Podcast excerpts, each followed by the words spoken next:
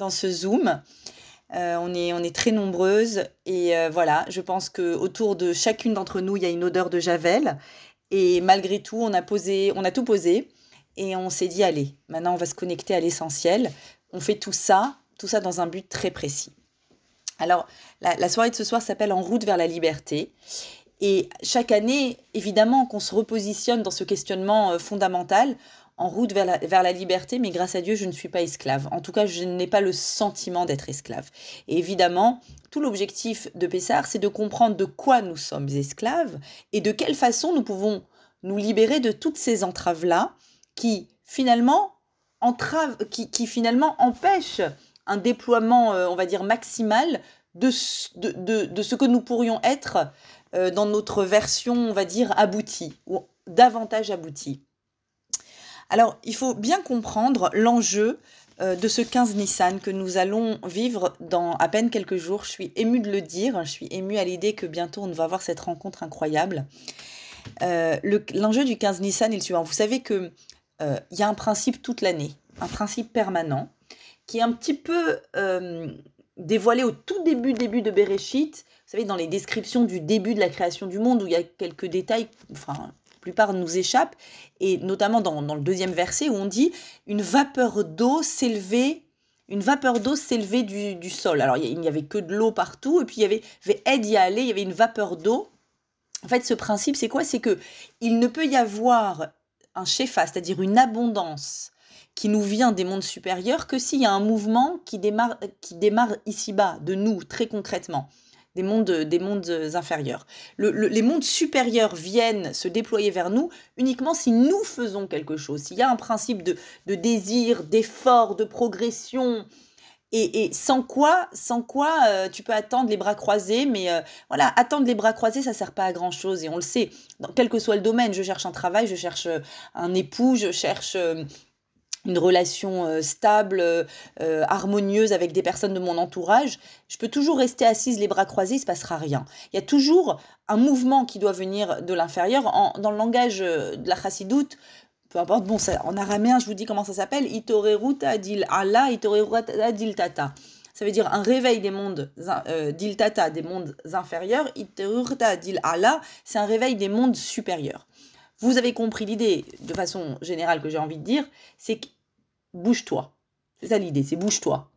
Ça, c'est vrai tout le temps, toute l'année, sauf un soir de l'année. Il y a un soir de l'année, le 15 Nissan, où il y a une abondance magistrale qui va venir vraiment remplir notre existence, notre existence aussi bien spirituelle que physique. Et cette abondance va venir quelle que soit la personne que nous sommes, c'est-à-dire sans les efforts que nous faisons habituellement. Pour vous donner une image, on va dire une personne qui a envie de courir le marathon. Il faut qu'elle s'entraîne, qu'elle s'entraîne, qu'elle s'entraîne dans son marathon. Et elle va progresser, progresser, progresser, petit à petit, petit à petit. Ça, c'est le monde de notre corps, le monde organique, il est comme ça. Eh bien, dans le monde euh, spirituel, c'est aussi comme ça. C'est-à-dire que tu peux pas atteindre un niveau spirituel euh, maximal en claquant des doigts. Il y a tout un, il y a, tout un, principe de processus. Et en fait, ce qui se passe le soir de Pessah, c'est que en cadeau, mais vraiment en cadeau, Akadosh Baruch vient et déploie un shefa, une abondance extraordinaire. Il faut qu'on comprenne ce qui, ce qui se joue ici. Qu'est-ce qui se passe ici? Euh, et pour ça, je voudrais d'abord en premier lieu, on va faire deux parties dans ce cours, et en premier lieu, je voudrais passer en revue, pas de façon très approfondie avec le temps qu'on a, mais assez quand même pour vous donner ce goût-là, je voudrais passer en revue les étapes du CEDER. Ce qu'on appelle le CEDER, le soir du CEDER, euh, où il y a des étapes, et c'est très très organisé, et on sait exactement ce qu'on fait à chaque étape. Il y a 15 étapes successives, et non seulement il y a 15 étapes successives, mais il y a euh, une habitude comme ça de réciter les 15 étapes à chaque fois qu'on passe à l'étape d'après. La première étape, on va, dire, on va chanter Kadesh, Urchat, Karpas, Yachat, Magid, Rorza, Motsi, etc. Chacune avec son rituel, son air. C'est même l'air, il est, c'est, notre air de Pessah. Et puis ensuite, on va faire l'étape numéro 1, disons le Kadesh.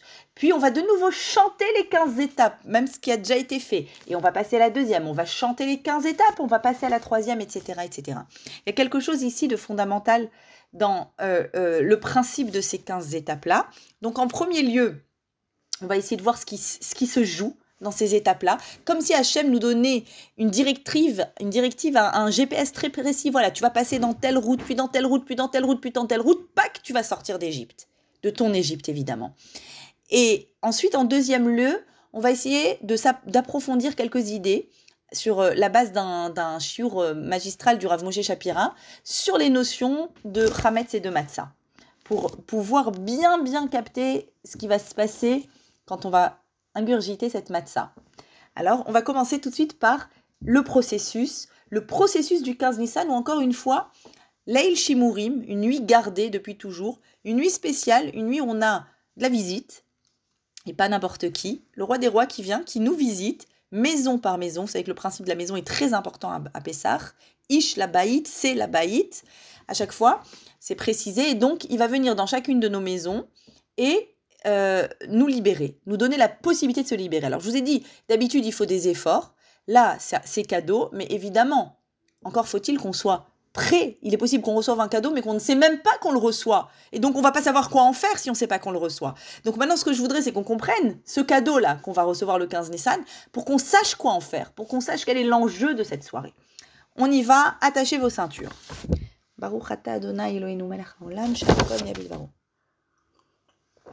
Alors, euh, la condition sine qua non de, la sortie d'Égypte, c'était, vous le savez, euh, dès le premier Nissan, c'est-à-dire avant la sortie d'Égypte, il fallait qu'en terre égyptienne, quand on était encore esclave, qu'on sorte de toute forme d'aliénation. C'est-à-dire que il ne s'agit pas ici de l'Égypte physique, il s'agit ici euh, d'un emprisonnement, on va dire, intérieur. Et l'enjeu à ce moment-là était dès le premier Nissan. On a eu la première mitzvah, on reviendra là-dessus, c'est la toute première mitzvah de la Torah, qui est la mitzvah du nouveau mois de Nissan et ensuite toutes les mitzvot qui s'en sont suivies. Qu'est-ce qui va se passer euh, pour que nous aussi, quelques 3300 ans après, on puisse vivre à notre niveau ce qui s'est manifesté à l'intérieur des Hébreux en Égypte. Tout ce, ce bouleversement qu'ils ont vécu, avec tout le rituel qui est mis en place avec toute la mise en scène. Moi, j'aime bien parler d'une mise en scène. On s'accoude, on mange de telle façon. Il y a tout un ordre, le fameux céder et les herbes amères, etc., etc. Donc, avec tout ce rituel-là, comment est-ce qu'on va faire pour vivre le même bouleversement qui a été vécu il y a 3300 ans? C'est pas simple comme objectif de revivre encore et encore ça, mais profondément intérieurement. Alors, par comment on commence? On a dit qu'il y a 15 étapes. Le chiffre 15 n'est pas, pas anodin. Il y a aussi 15 fois le Dayenu qui est dit. Euh, et le 15 dit, explique le Maharal dans Gvurot Hashem. Le 15, c'est l'association du chiffre 7 et du chiffre 8. Le chiffre 7 renvoie à l'idée de la nature, des lois de la nature, c'est-à-dire d'un monde qui est prévisible, d'un nombre qui, euh, euh, qui observe et qui, qui, qui, est commandité par des lois extrêmement précises dont il ne va pas s'écarter. Et le chiffre 8, évidemment, c'est ce dépassement de la nature. Alors, évidemment, tout l'objectif de la sortie d'Égypte, ça va être de sortir d'un monde dans lequel on est emprisonné par un schéma. On est emprisonné par des certitudes, on est emprisonné par les paramètres de notre vie, l'endroit où je suis né, ma vie socio-économique, mes diplômes, mon QI, euh, ma famille, euh, l'économie, Macron, le corona, ce que vous voulez. Tout ce qui va euh, établir des paramètres qui font que je justifie ce que je suis ou ce que je continue d'être, justement, puisque tout l'objectif va, être d'être capable de fabriquer un autre, une autre réalité de nous-mêmes. Pour ça, on va commencer par Kadesh. Le la première étape de, des 15 étapes, c'est le Kiddush Kadesh. Kadesh, ça veut dire jette-toi dans la Kedusha. Ce soir, il y a un potentiel majeur, majeur, majeur. Fais pas des heures et des heures et des heures de philo avant de penser à oui, peut-être je vais envisager, il, y a, il doit y avoir un élan spontané vers le haut. du bas vers le haut, un élan spontané de Kedusha. Et je m'imagine, c'est-à-dire, je, je, presque, je ferme les yeux et je veux, voilà qu'est-ce que je veux devenir. Voilà euh, l'image idéalisée de moi avec telle et telle et telle et telle entrave en moins. Et pour ça, eh bien, vraiment, c'est comme, c'est vraiment se jeter dans quelque chose. Et quand on se jette dans quelque chose autour de nous, les gens auront tendance à dire mais qu'est-ce qui t'arrive, mais qu'est-ce qui te prend, mais pourquoi est-ce que tu, tu, te jettes là-dedans, pourquoi c'est ça que tu veux devenir? Mais en réalité, il y a quelque chose, il y a une forme de d'impulsion très très forte à l'intérieur de soi où je sais que c'est maintenant le moment, je sais que là il y a un enjeu, euh, euh, un enjeu spirituel euh, qui, dépasse notre entendement depuis des milliers d'années pour le peuple d'Israël, je me jette dedans.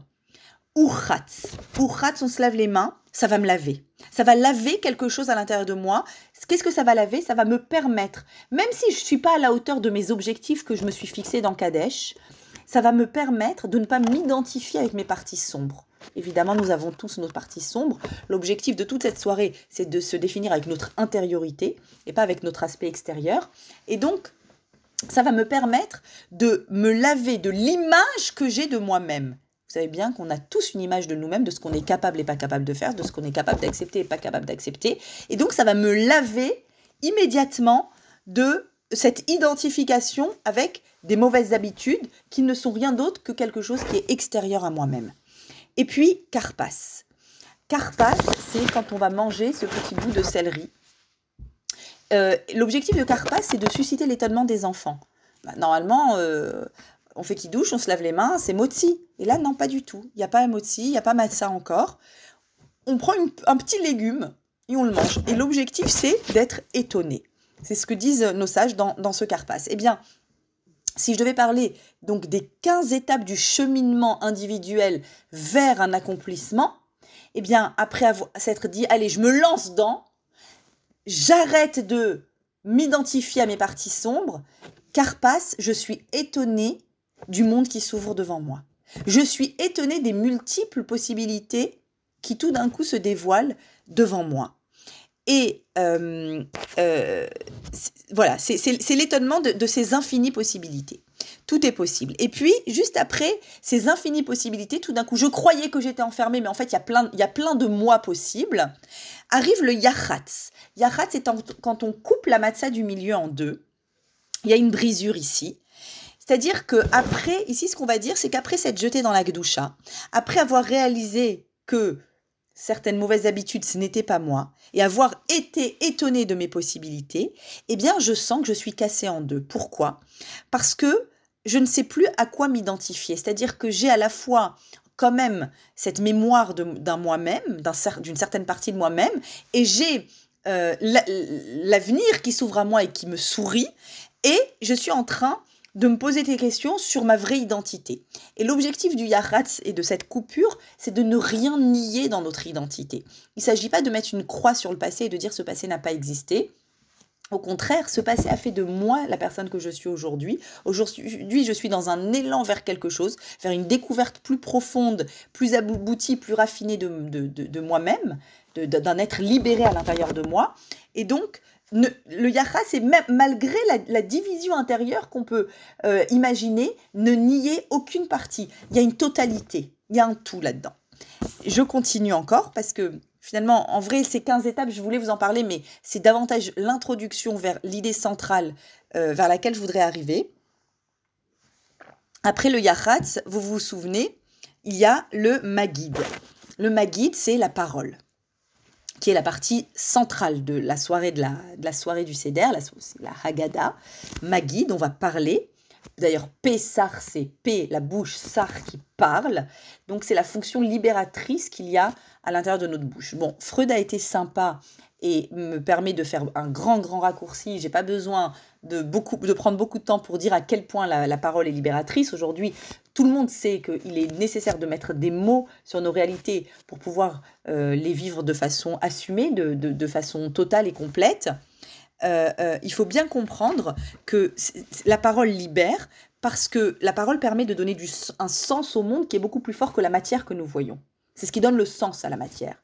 Et que la parole, c'est ce qui fait de nous des êtres au-dessus des animaux, Ruach Memalela, dit le texte, c'est-à-dire que par la parole, nous sommes Betselem Elohim à l'image de Dieu. Dieu est un créateur, par sa parole, il a créé, nous créons des réalités par notre parole. Donc, de la même façon que la parole réduit, c'est d'ailleurs le mot paro, paro, si vous regardez les lettres du mot paro, c'est P-ra une bouche mauvaise. C'est-à-dire qu'avec une bouche mauvaise, on peut réduire d'une façon tragique et dramatique la possibilité d'expansion d'un individu, mais avec une bouche qui parle et qui sait mettre des mots sur des émotions, sur des événements, on peut se libérer d'un nombre d'entraves euh, phénoménales. Donc, euh, le, le Maguide qui va nous permettre de, de, de créer un autre soi-même. Rappelons-nous juste un instant que Magid, il y a un grand principe dans le Magid, c'est qu'on doit commencer par le Gnaï, c'est-à-dire par la partie négative, l'esclavage, pour arriver vers la libération. Donc il y a euh, euh, ce, passage-là qui est important. Pourquoi? Parce que finalement, il faut comprendre qu'on est vraiment libre que si on accepte de parler de nos zones d'ombre, de nos zones de manquement, si on est capable de mettre des mots dessus. Et à ce propos, je, vous cite Victor Frankel, qui est un auteur que j'affectionne énormément, qui est un grand neurologue euh, psychiatre euh, qui a vécu euh, la Shoah et qui a, à la sortie, de, à la sortie des camps de concentration, a écrit son, ses principes de logothérapie, c'est-à-dire de thérapie par le sens. Tout ce qu'il fait, c'est donner du sens à la souffrance par des mots, justement. Et une, un des grands principes qu'il évoque dans son livre, c'est qu'il dit qu'il sait qu'un patient est sur la voie de guérison quand il est capable de rire de lui-même. C'est-à-dire que quand il est capable d'avoir un humour sur lui-même et d'avoir un certain recul avec ses propres manquements et ses propres failles. Dans le Maguide, ce que l'on fait, c'est qu'on est capable de rire de nous-mêmes, on est capable de parler de nous-mêmes, on est capable de parler de ces zones d'ombre, de ces zones de failles-là, qui font partie de notre existence, et c'est exactement ça qui nous donne la possibilité d'avoir ce recul, cette distance et cette capacité à ne pas s'identifier à nos parties qui sont négatives et sombres. Le Maguide, c'est la partie centrale. À qui il faut parler dans la vie? Il faut parler dans la vie pour pouvoir se libérer. Alors, à qui il faut parler? Il faut parler d'abord, je vais commencer par Hachem, évidemment. Hachem et, la Chassidoute nous a parlé de, du principe de la de doute. Euh, c'est dommage que ce principe soit pas plus connu parce que nous, on est, on est très enfermé dans une fila qui est ritualisée, avec un texte. Et souvent, on ne comprend pas ce texte en hébreu, et on le fait parce qu'il faut le faire, et on, mais on n'arrive pas au niveau de l'épanchement du cœur. Viens, je te raconte. J'ai un sipour à te raconter. J'ai une histoire à te raconter. Ma story. La story qu'on raconte, eh bien cette story, je pense qu'il faut la raconter à Kadosh Baruch à Hachem. À quel que soit la difficulté qu'on est en train de vivre ou quel que soit l'espoir du mieux qui est le nôtre, il y a une story à raconter ici. Une vraie story, sans like. Tu ne seras pas liké sur cette story. Tu vas juste sentir qu'elle te, qu'elle te libère réellement. Donc évidemment à Hachem, évidemment à un psy, une thérapeute, ou une très bonne amie, ou une sœur, ou une maman, ou voilà, une personne bienveillante, une personne aimante, une personne qui est dans ce face à -face avec moi et qui me permet qui me permet de mettre des mots sur mon histoire. C'est fondamental, fondamental, fondamental pour être capable de passer à autre chose, de passer dans une autre histoire de soi-même. Et après cette partie centrale qui est le Maguide, on a Rortza. Rortza, c'est cette fois-ci on se lave les mains à nouveau. Euh, et c'est une. Euh, vous vous souvenez qu'on s'était déjà lavé les, les, lavé les mains? C'était une sorte de nettoyage, mais c'était un premier nettoyage superficiel qui m'avait permis de ne pas m'identifier à mes parties obscures et sombres. Là, c'est beaucoup plus profond. On le fait avec la bracha, d'ailleurs. Et ce lavage-là va être proportionnel à notre investissement dans ma guide. Plus dans ma guide, j'ai réussi à aboutir, à être abouti dans les mots que je vais mettre sur l'histoire d'une sortie de certitude, d'emprisonnement, de, de préjugés, plus le, le rortza, le lavage, la fonction libératrice de ce lavage va fonctionner. Et puis enfin, on arrive à Motsi Matza. Alors, la matza, je vais développer la matza tout à l'heure. Le principe de la matza, ça va être notre objectif. Euh, mais euh, voilà, on va, on va essayer de, comprendre euh, en quoi la matza va être le symbole de la libération. Ensuite, alors ça, je le fais tout de suite après, après avoir fini mes, mes 15 étapes, mais je veux juste aller au bout pour que vous compreniez la logique de ces 15, de ce cheminement. Après, on peut être étonné de trouver le maror. On aurait bien aimé trouver le maror avant ma guide. Euh, et tout d'un coup, voilà que le maror, l'amertume, le moment où on mange les herbes amères, donc, c'est maintenant. Pourquoi maintenant? Eh bien, si après avoir été libéré, par ces mots qui sont salvateurs et par tout ce processus, si j'arrive encore à me souvenir de ce maror, si j'arrive à l'évoquer, eh bien, je vais peut-être réussir à voir dans ce maror pas un problème personnel, mais un problème universel, auquel d'autres ont été confrontés très certainement, quel, quel, que soit le problème qui a été le mien, euh, le problème essentiel de ma vie qui a été le mien, euh, il est certainement, certainement euh, universel, et je vais peut-être alors réussir à me soucier pour les autres, à dire à quelqu'un, tu sais, moi aussi, je suis passé par là, et tu sais, il y a une issue à cette problématique. Crois en l'issue de cette problématique. Et, euh, et amener d'autres vers, vers cette notion de chéroute, de, de, libération. Et c'est pas seulement ça, c'est aussi que c'est mon maror qui m'a rendu plus fort. C'est-à-dire que on a cette capacité à pouvoir réinterpréter notre passé autrement. Au lieu de dire il y a le positif, il y a le négatif, ah bah il y a des bons moments, il y a des mauvais moments. Euh, eh bien au contraire, on va dire non non, il y a une unité. Il y a une unité dans tout ça. C'est ce qu'Akadosh Baruch a prévu pour moi. Et de cette unité, dans cette unité-là, je vais comprendre que finalement, tout ce qui relève du maror de ma vie, de l'amertume de ma vie, finalement, c'est ce qui m'a permis aujourd'hui de devenir la personne que je deviens. Et donc c'était utile.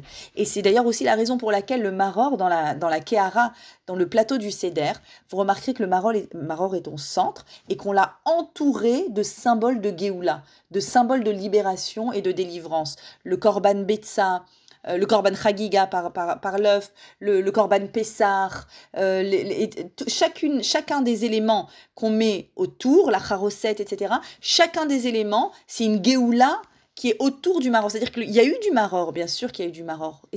Ça n'existe pas une vie sans maror? Ça n'existe pas. Il faut sortir de ce, de ce mythe-là. Mais tout l'objectif, c'est de faire de ce maror-là quelque chose d'utile. Et ensuite, bien sûr, une fois qu'on a compris ça, que, ça m'a rendu plus fort et que, et que la nuit peut devenir jour, c'est tout le principe de la soirée du Seder, que c'est une nuit, mais qu'on considère comme étant jour. C'est la raison pour laquelle on fait le Hallel. C'est la seule fois où on fait le Hallel la nuit. Bah oui, c'est normal, c'est pas la nuit c'est le jour. C'est-à-dire qu'on voit clair. le symbole de la nuit, c'est je ne vois pas bien. Ma, ma vie n'a pas un sens réel. Je ne comprends pas les événements de ma vie. Je ne comprends pas vers où ils me mènent. Je ne comprends pas ce que Dieu attend de moi. Et là, tout d'un coup, il y a une clairvoyance. Tout d'un coup, il y a une clarté lumineuse. Et j'ai compris à quoi le maror m'a servi. Puisque j'ai compris, ce que je vais faire, c'est que je vais faire un sandwich. Le premier sandwich au monde, le coraire. Je vais mélanger le maror avec de la douceur, avec la charosette, et je vais comprendre que qu'en fait, il y a une unité à tout ça. Il y a une unité qui mène vers une, plus grande connaissance d'Hachem, une plus grande proximité à ce qui signifie un plus grand accomplissement de notre personne. Et puis enfin, nous arrivons à Shulchan Orer. Qu'est-ce que c'est que Shulchan Orer On s'assoit et on mange. On s'assoit et on mange, c'est le principe d'abord de l'assise dans la vie, mais c'est aussi le principe de la convivialité. Quand est-ce que euh, je crée des relations sociales? Je crée notamment mes relations sociales au moment où je suis avec un copain. Copain, c'est le même pain.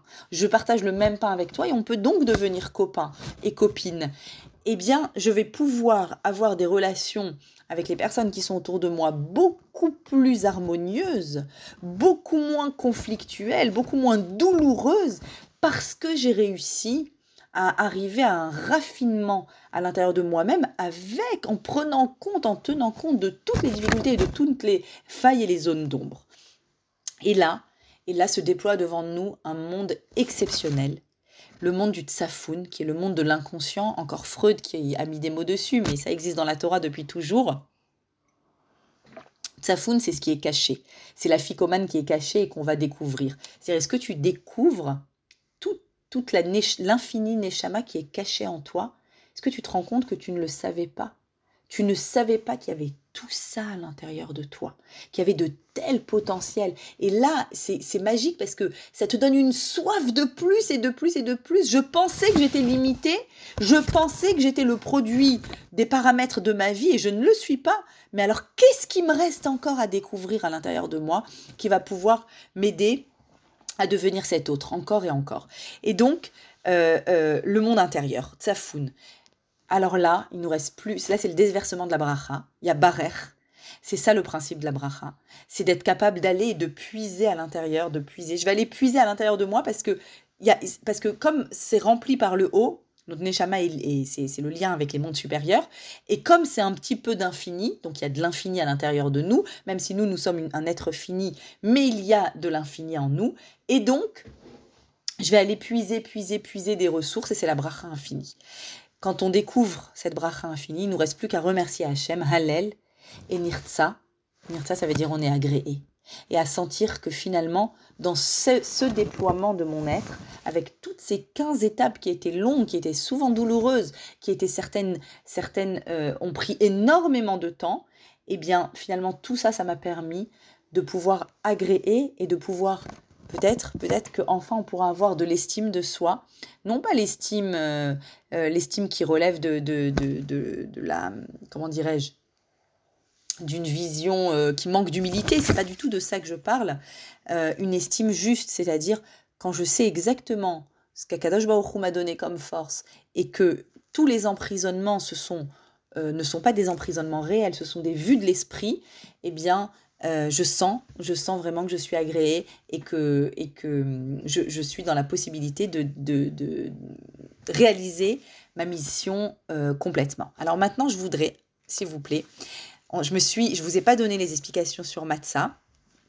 Et donc, je voudrais euh, qu'on comprenne pourquoi c'est la Matzah qui va symboliser tellement, tellement cette liberté, cette notion de liberté. Alors vous savez, euh, quand, en préparant ce cours, en, écrivant quelques notes tout à l'heure, je me suis, je sais pas pourquoi, tout d'un coup, je me suis souvenu de l'allégorie de la caverne. Alors vous l'avez sûrement appris comme moi quand vous étiez euh, en terminale en cours de philo. L'allégorie de la caverne raconte un petit peu la même histoire en version philosophique, mais c'est un, petit peu un petit peu ça pour vous rappeler, mais enfin vous regarderez, c'est pas l'objet de notre cours. C'est des personnes qui sont emprisonnées, qui sont enchaînées, pardon, et qui sont dans une caverne. Alors enchaînées, euh, quelle est la symbolique du fait qu'ils sont enchaînés? C'est toujours ces certitudes, ces préjugés, c'est hum, la, la vision la vision tronquée, fausse qu'ils ont de leur existence. Elles sont enchaînées et en plus elles ne voient pas la lumière du jour. Il y a un feu à l'extérieur qui leur envoie un rayonnement et ils ne voient que des ombres. C'est-à-dire que c'est une allégorie qui nous permet de, de, qui, met en relief le fait que ce que nous voyons et que nous pensons être sûr et certain, en réalité, ce n'est que l'ombre d'une vraie réalité. Et qu'à l'extérieur de la caverne, il y a autre chose. Et on pourrait, on peut tout à fait utiliser cette allégorie de la caverne pour dire, oui, qu'il y a un emprisonnement. Et que la Torah nous dit, sors de cette caverne-là, sors de cette prison, sors de ces chaînes, sors de ce que tu es tellement sûr de voir. Et à l'extérieur, tu verras les choses avec un angle tout à fait différent. Euh, euh, quand, on, quand, la Torah nous dit que pour réussir à sortir de tout ça, ce qu'il faut faire, c'est le 15 Nissan, date anniversaire de la sortie d'Égypte, il faut raconter mitzvah les saper beitiat mitzrayim. C'est une mitzvah de raconter la sortie d'Égypte. Et je veux bien, bien préciser ici, c'est fondamental qu'on le comprenne, je veux bien préciser qu'il ne s'agit pas de, de raconter la sortie d'un territoire géographique égyptien. C'est pas ça l'histoire, du tout, du tout. Ici, euh, l'enjeu est complètement différent. C'est la sortie d'une certaine perception d'un monde vers une autre perception du monde. C'est ça qu'il faut bien bien saisir. C'est ça la sortie d'Égypte. Alors, de quel monde on sort? C'est quoi le monde de Mitzrayim dont on, veut sortir? Alors, euh, le monde tel qu'il se présente à nous a l'air d'être un monde qui est un monde extrêmement prévisible, un monde attendu. En hébreu, ça se dit euh, keminago oler, qui continue à avancer selon ses mêmes principes, selon sa même conduite du monde, cette même conduite du monde. Euh, c'est un monde sans surprise, c'est un monde où il y a des catégories socio-économiques, où il y a un système politique, où il y a de la corruption, où il y a des enjeux, des intérêts, un équilibre, euh, un équilibre économique. Enfin, voilà, tout ça, ça s'étudie dans les universités. Tout ça, ça répond à des règles, d'accord? Et on peut donc même faire des prévisions. Le monde fonctionne comme il fonctionne. Ça, c'est une perception du monde. sortir d'Égypte, c'est sortir de, ce monde-là qui est autosuffisant et qui fonctionne de cette façon. Comment je sais que Mitzrayim, ça veut dire autosuffisant? D'abord, c'est la description qu'on donne de l'Égypte géographique. L'Égypte géographique était abreuvée par un Nil qui débordait, et donc il y avait, c'est l'endroit par excellence dans, dans, l'Antiquité où on n'avait pas besoin de lever les yeux au ciel. C'est-à-dire que c'est un endroit qui te bouche l'accès vers l'infini. Le, le, territoire lui-même se suffit à lui-même. Il apporte tout ce, qu'il, tout ce qui est nécessaire. Il n'y a aucune, aucune nécessité d'aller au-delà de la frontière égyptienne pour avoir un accès vers quelque chose qui nous dépasse. Tout est inclus à l'intérieur de lui-même. Mais je vais aller un peu plus loin avec vous.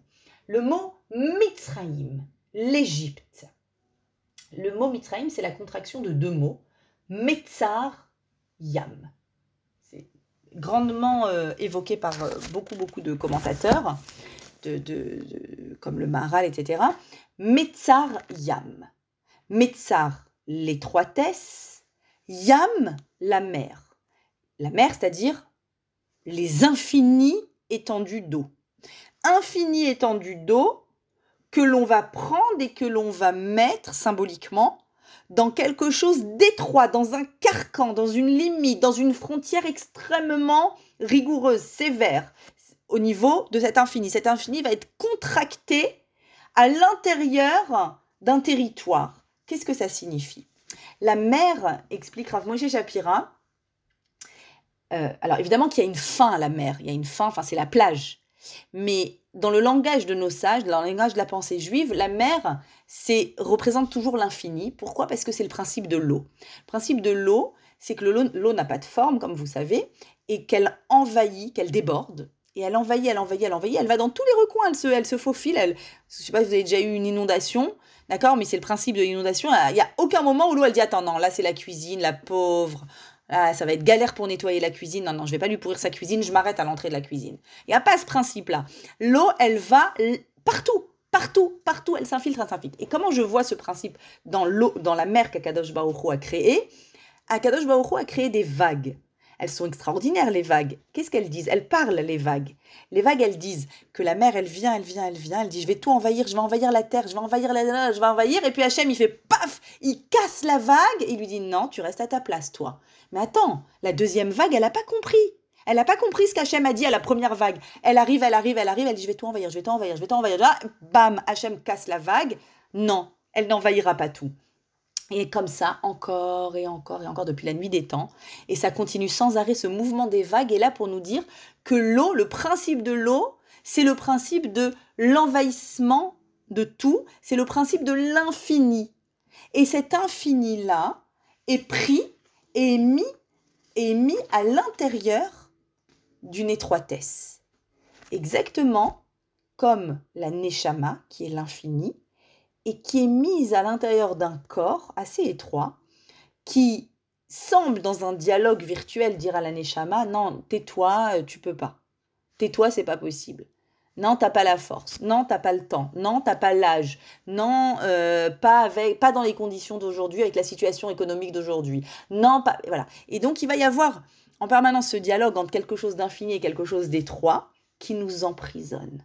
Qui nous emprisonne. C'est ça, Metzariam. C'est emprisonner quelque chose qui pourrait déborder encore et encore et encore vers l'infini et, et, et, qui, et, qui sont, et qui est obligé d'être euh, euh, limité.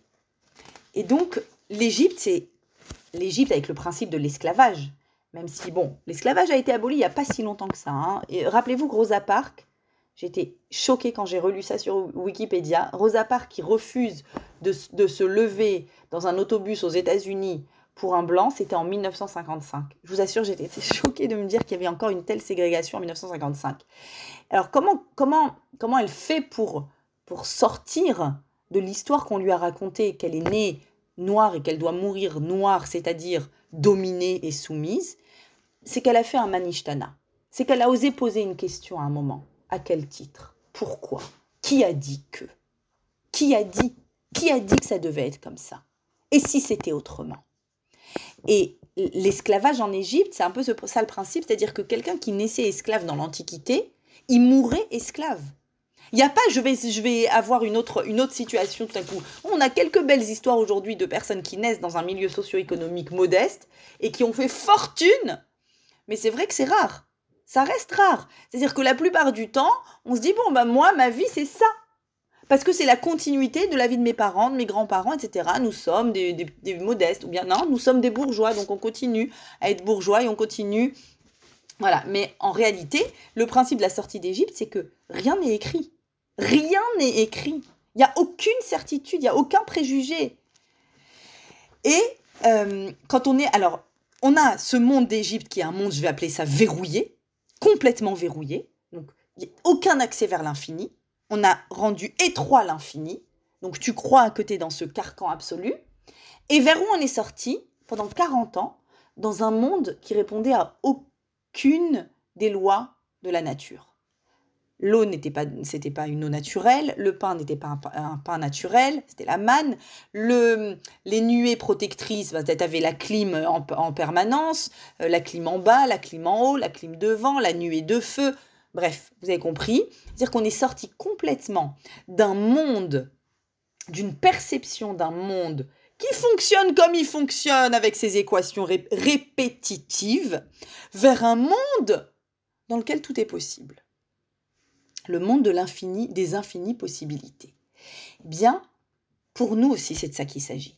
C'est de sortir d'un monde et d'une vie prévisible, où tu es sûr de savoir ce qui va se passer demain, ce qui va se passer la semaine prochaine, ce qui va se passer dans ton prochain entretien d'embauche, combien tu gagneras, bah tu sais, avec ma situation, ou bien avec mes études en général, on gagne entre ça et ça. Donc c'est ça qui va m'arriver. Ton mazal, c'est ça qui va m'arriver. Ton shalom baït, ah bah tu sais, moi, euh, euh, c'était, c'était, euh, ça s'est passé comme ça depuis toujours. Donc je me suis habituée à cette situation, je sais, je m'y fais, je m'y fais. Quel emprisonnement quel esclavage et quelle tristesse surtout de se dire voilà, c'est à ça que ressemble ma vie, je me fais à cette vie-là.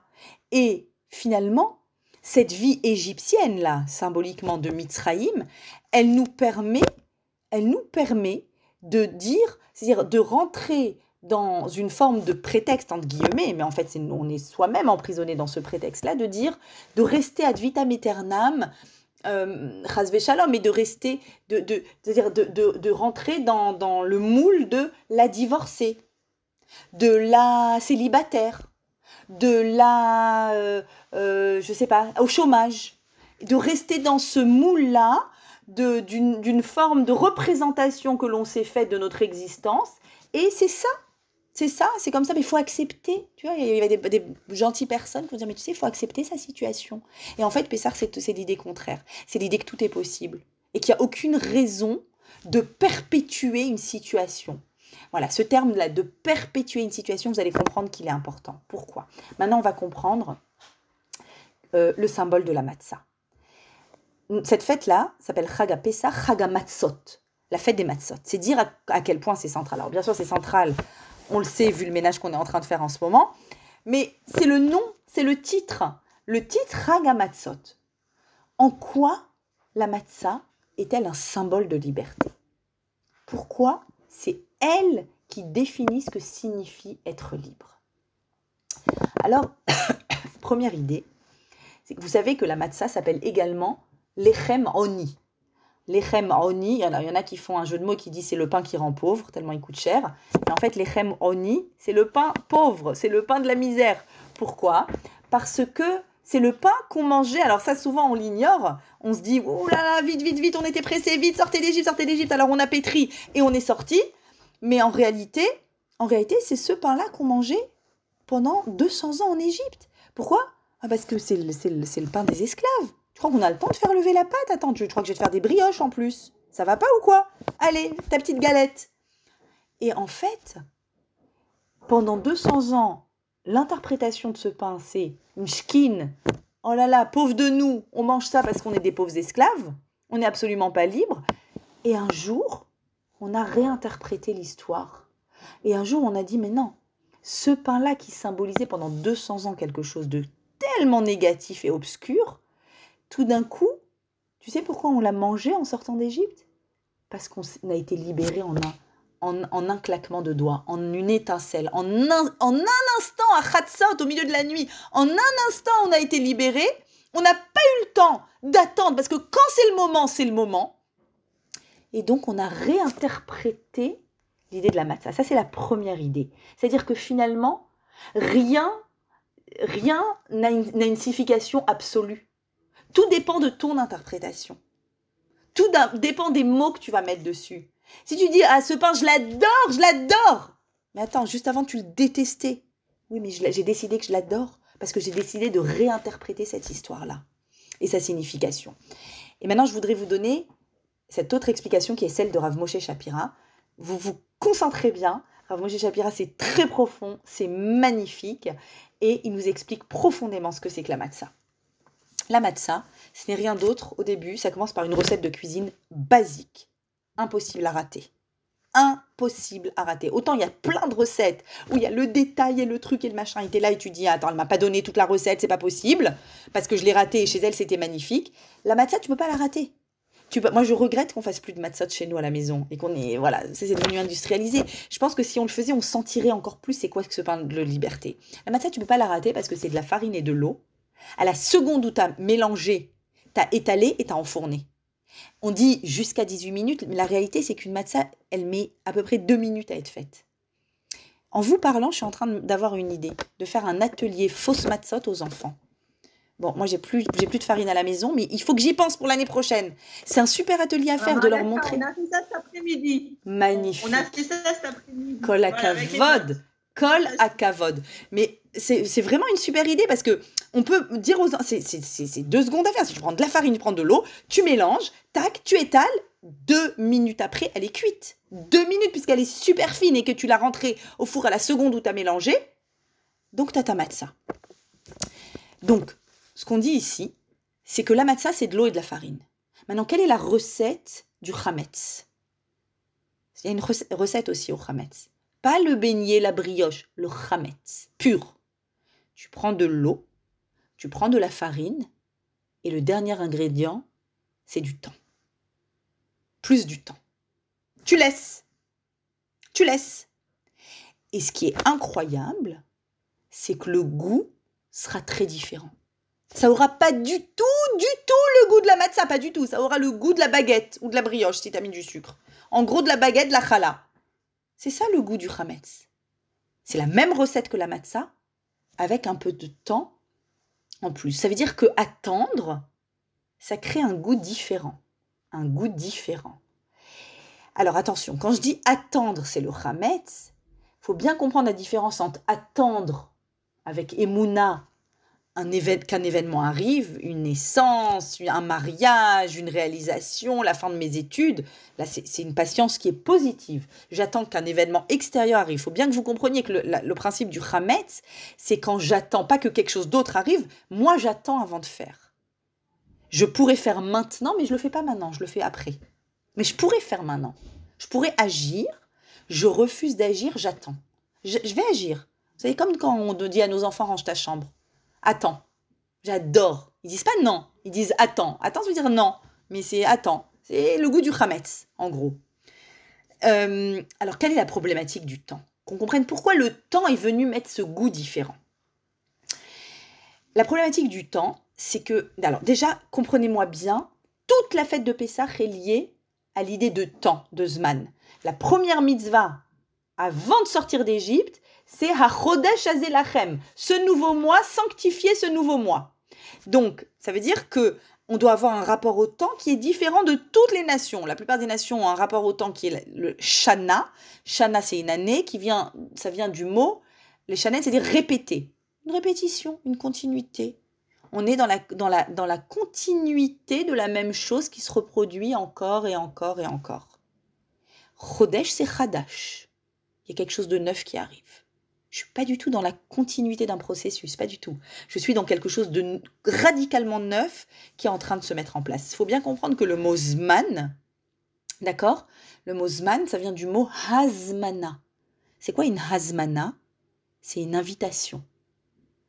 Une invitation, c'est-à-dire que la plupart des gens croient de façon erronée que le zman, c'est un truc vide qu'il faut remplir. vous savez qu'il n'y a pas de mot plus, la phrase pour moi qui symbolise le plus l'esclavage, le plus, le plus, le plus, c'est l'expression en français qui dit tuer le temps. Tuer. Pour moi, c'est le pire meurtre au monde, de tuer du temps.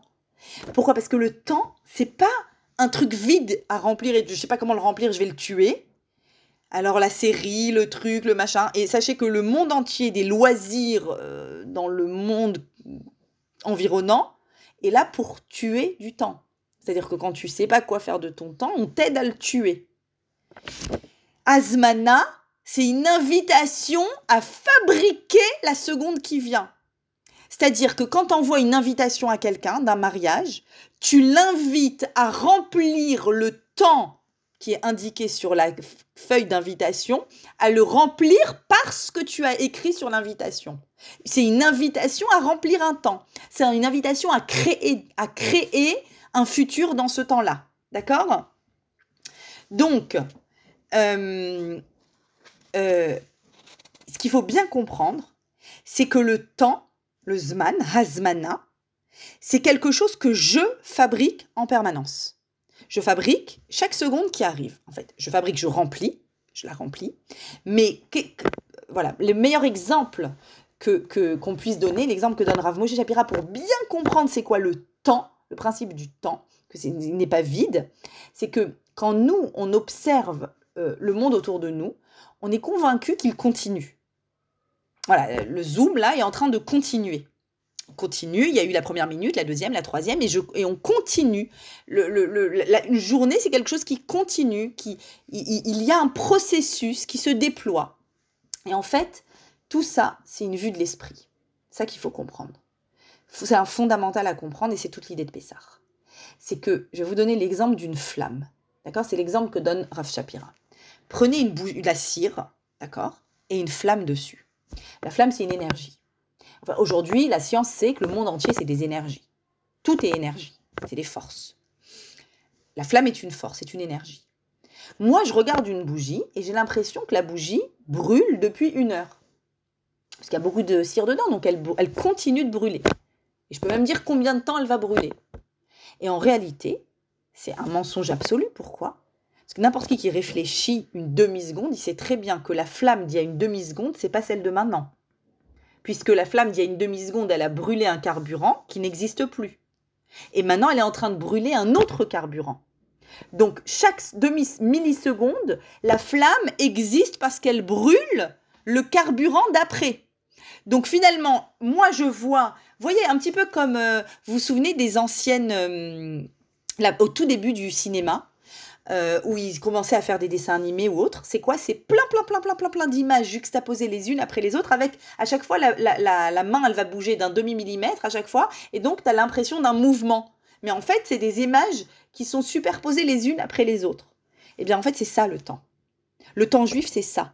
C'est-à-dire que Hachem, il fabrique il fabrique, il fabrique, il fabrique, il continue de fabriquer le temps. Il continue, il continue, il continue de fabriquer le monde. Nous, on a une impression de continuité, mais la réalité, c'est que c'est à chaque fois une création d'Akadosh Baruchou.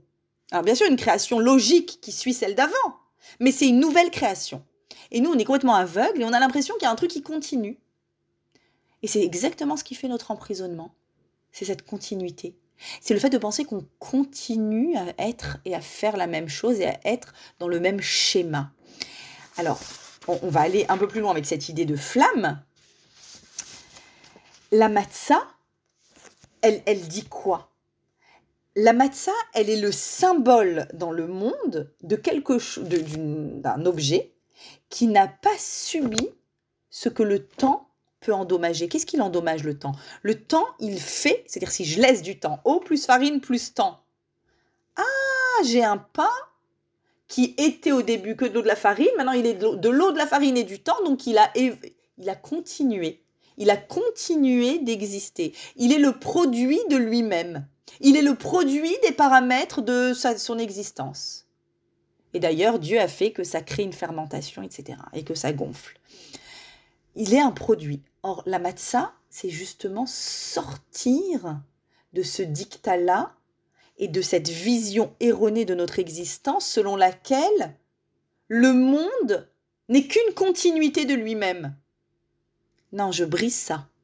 Eau, farine, un temps T, immédiatement cuit. C'est-à-dire que le chametz, c'est le plus grand mensonge qui soit, finalement. Parce qu'on croit, justement, que, que, que, que ce pain continue d'exister, il donne cette impression qu'il existe une continuité, alors qu'en fait, à chaque milliseconde, il y a eu une nouvelle création. Donc le chametz symbolise le mensonge du monde, qu'il y a cette continuité dans le monde. Et la matzah, elle symbolise la réalité que chaque instant, c'est une nouvelle création.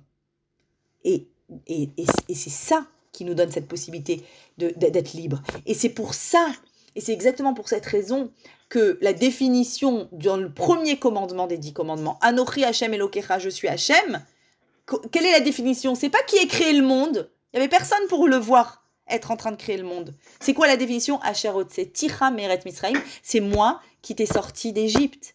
Et je t'ai sorti d'une perception d'un monde qui n'est que la continuité de lui-même vers un monde où tu as vu qu'il y a à chaque instant une nouvelle création. Une nouvelle création, ça veut dire un ridouche, quelque chose de neuf qui peut arriver. Ah, l'aspirateur de Pessah. C'est super. Razak. Merci. La brioute, la brioute, enlevez-moi tout ce Hametz. Et donc, euh, euh, donc, il s'agit ici de sortir d'un monde mensonger vers un monde où on voit avec, avec une perception incroyable que chaque seconde est cette nouvelle création. Et donc moi aussi, moi aussi je suis nouvelle. Et moi aussi je ne suis pas le produit de l'économie, de la politique et du monde qui m'entoure et de tous ces paramètres-là. Moi aussi je suis cette nouvelle création. Et donc moi aussi je peux sortir de tous ces emprisonnements.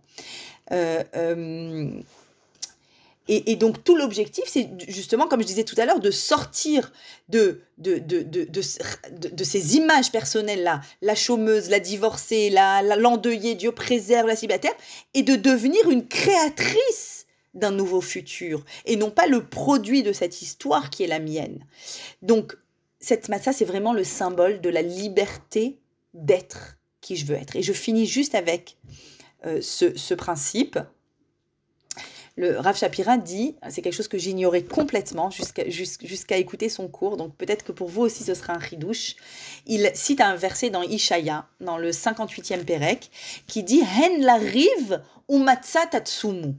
Et de ce verset, il apprend que le mot matza, c'est un synonyme du mot rive.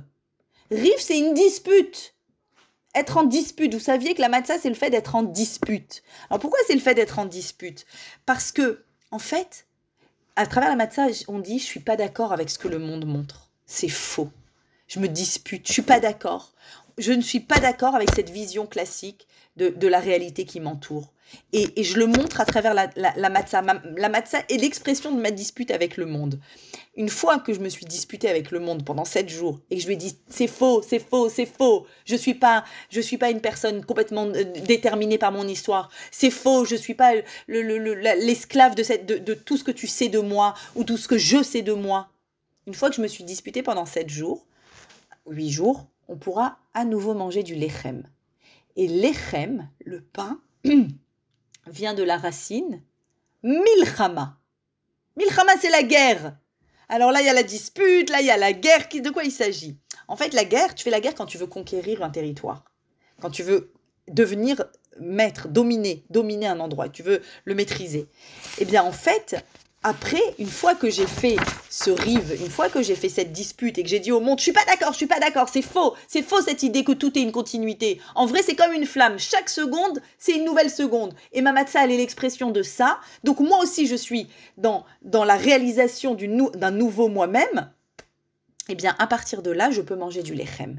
On pourra de nouveau manger du lechem parce que on aura, on espère qu'on aura réussi à conquérir, à conquérir l'espace univers qui, se bat avec nous et qui veut nous faire croire des tas de choses parce que le monde a l'air de fonctionner comme il fonctionne depuis toujours.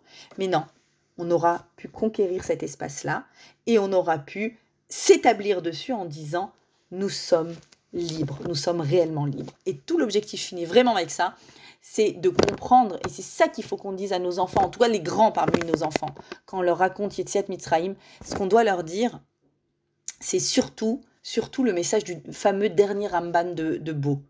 Il a un nom, le dernier Ramban de Beau, sauf Beau. Il, est tellement, tellement, tellement connu. En deux mots, ce qu'il dit, c'est que en vrai, les Nissim, tous les Nissim, les miracles qu'on raconte sur la sortie d'Égypte, ils ont un seul but, un seul but. C'est que tu vois là, tu es étonné, tu dis, oh, il s'est passé un truc qui est pas comme d'habitude, c'est pas la continuité de tout le temps, c'est nouveau. Ah, là, tu as vu que c'est nouveau parce que c'est un miracle. Tous ces miracles, ils existent là que pour une chose, que tu saches qu'en vrai, tout est miracle. Tout est miracle, mais c'est des miracles cachés. Cachés derrière les équations du monde, qui a l'air de continuer tranquillement, tranquillement sa petite lutte contre le corona et son vaccin et son ceci et son cela. Alors qu'en réalité, il y a des nouvelles créations à chaque seconde, à chaque seconde. Je vous souhaite de réussir à passer les 15 étapes du CEDER, à être vraiment, vraiment dans une libération totale, à, pouvoir bénéficier des étincelles de Kedusha qu'il y a dans le monde, qu'il y a dans le monde cette nuit-là du 15 Nissan, à sortir avec un aboutissement de vous-même encore plus, euh, encore plus extraordinaire.